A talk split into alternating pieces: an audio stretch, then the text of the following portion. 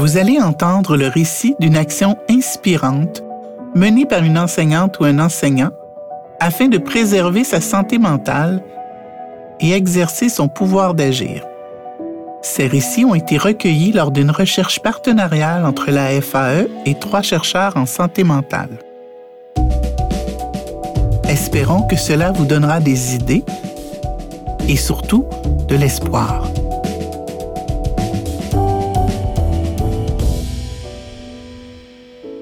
L'histoire suivante ressemble sûrement à celle de plusieurs nouveaux profs. Se retrouver devant une classe difficile qui s'amuse à lui faire perdre patience. Et en prime, se retrouver sur Internet. Quel cauchemar!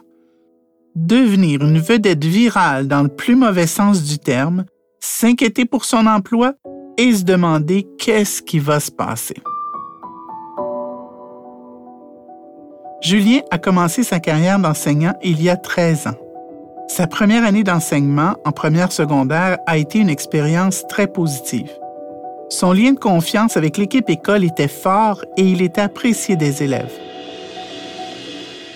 L'année suivante, il a accepté avec enthousiasme d'enseigner à un groupe de troisième secondaire composé de plusieurs élèves avec des troubles de comportement et des difficultés d'apprentissage. Comme nouvel enseignant, Julien avait bien envie de relever ce défi dans cette école qui lui tenait à cœur. Vers la fin de l'automne, des élèves se sont amusés à le chahuter et à faire intentionnellement du bruit afin de lui faire perdre patience.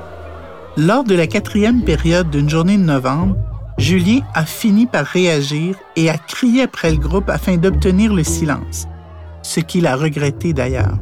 Quelques élèves ont recommencé dans le but d'enregistrer la scène et de la diffuser sur Internet en intitulant la vidéo Un prof pète sa coche.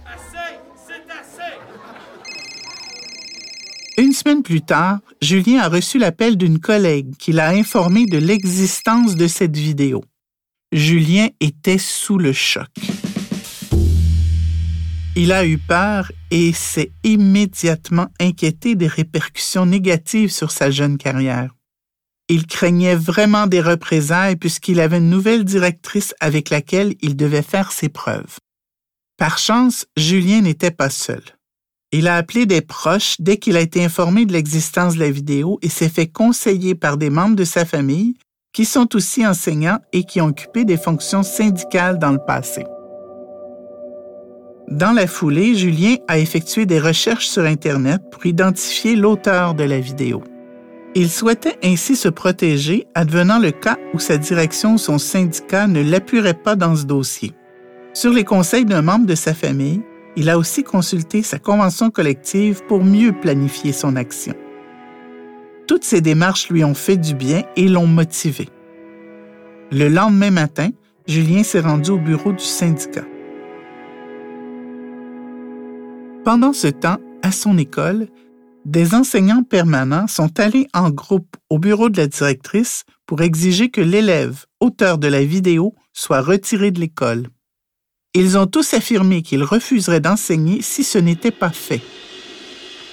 Lorsque Julien est arrivé, des enseignants lui ont raconté qu'une heure après l'action des collègues, les parents et le jeune ont été rencontrés par la direction et que l'élève avait déjà été changé d'école.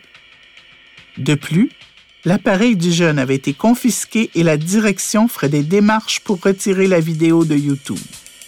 Julien était stupéfait. Comment expliquer une telle mobilisation? Selon Julien, sa situation était la goutte qui avait fait déborder le vase pour l'équipe école. En effet, cet élève et son petit groupe de 4-5 amis avaient déjà intimidé des profs à plusieurs reprises dans d'autres cours. Les profs se sont donc mobilisés pour Julien, mais aussi pour eux. La journée même où l'élève a été expulsé, Julien a rencontré la directrice avec sa déléguée syndicale. Des mesures ont été prises. Les autres élèves de sa classe ont été rencontrés par la direction qui leur a expliqué la situation. Une enseignante est aussi venue en soutien dans la classe de Julien pour quelques périodes afin de prévenir les débordements des jeunes face à la situation. Julien se rappelle qu'au moment de terminer ses observations de soutien, l'enseignante lui a exprimé avec émotion qu'elle était heureuse qu'il ait eu le courage de retourner en classe.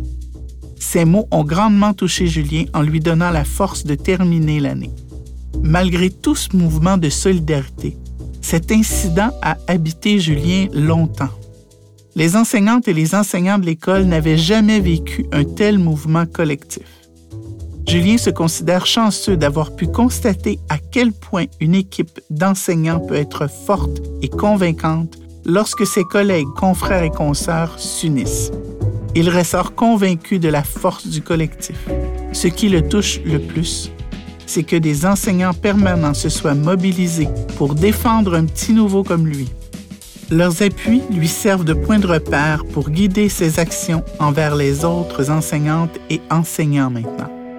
L'histoire de Julien témoigne de l'importance de prendre soin des profs à statut précaire.